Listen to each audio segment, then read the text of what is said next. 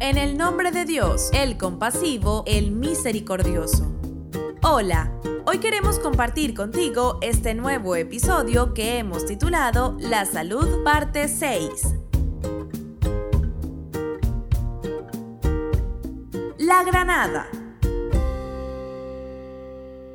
Hay una fruta típica del oriente llamada granada. Escuchemos cinco narraciones acerca de sus beneficios para la salud, pertenecientes al imán Jafar Sadek. La paz de Dios sea con él. La primera, un tanto general, dice, escuche al imán. Debéis comer granadas dulces porque no hay ninguna semilla de granada que caiga en el estómago sin que elimine alguna dolencia. Y también aleja al demonio de los susurros, los susurros interiores. En la segunda hace referencia al intelecto. Comed la granada con la pulpa que rodea los granos, porque ésta limpia el estómago a fondo y aumenta también la capacidad mental. En la tercera narración afirma, quien coma granadas en ayunas, su corazón será iluminado por 40 días. En la cuarta narración, el imán habla de sus efectos en la pubertad y adolescencia. Alimentad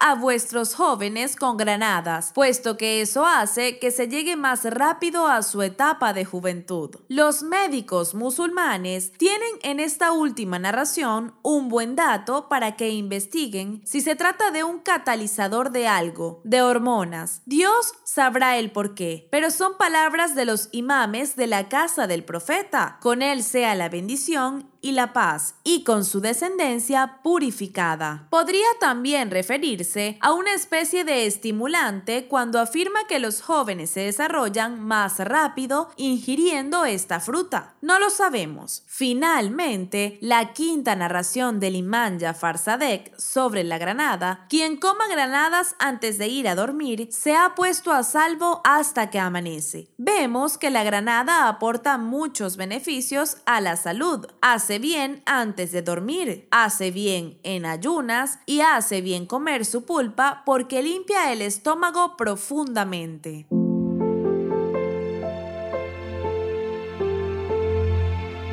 La manzana. La manzana tiene mala fama en otras culturas monoteístas. No es así en el Islam. En Occidente se le considera un fruto prohibido, mientras que en el Islam no se asocia a ninguna prohibición. Sin embargo, dentro de esa simbología de lo prohibido, vale la pena mencionar el trigo, que es más bien un cereal. Este sí se proscribe en algunas narraciones, sea simbología o no. Respecto a la manzana, nos dice el imán Ali, el príncipe de los creyentes, la paz sea con él, la manzana también limpia el estómago. Un compañero del imán Jafar Sadek cuenta que vio al imán comiendo manzanas verdes. Entonces se quedó un rato preguntándole de varias cosas, pero tenía esa pregunta en su interior, hasta que no aguantó más. Y dice, estaba teniendo paciencia hasta que le dije, yo sea sacrificado por ti Come de eso. Es una manzana verde y a la gente no le gusta. Dice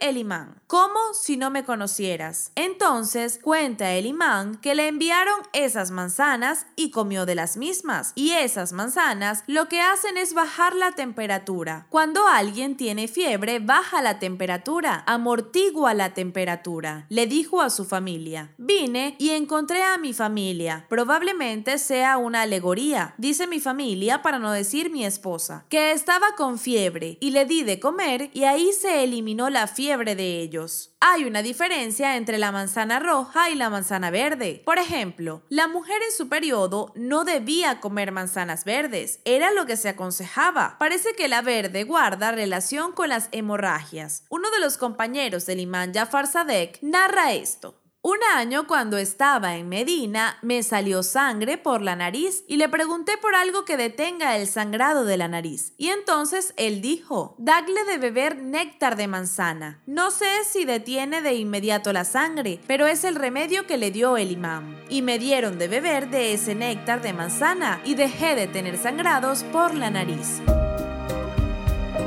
Hemos llegado al final de este episodio. Nos despedimos de ti con profundo afecto y respeto, seguros de que cada día compartirás con nosotros estas enseñanzas que abrirán tu corazón y tu pensamiento. Hasta mañana.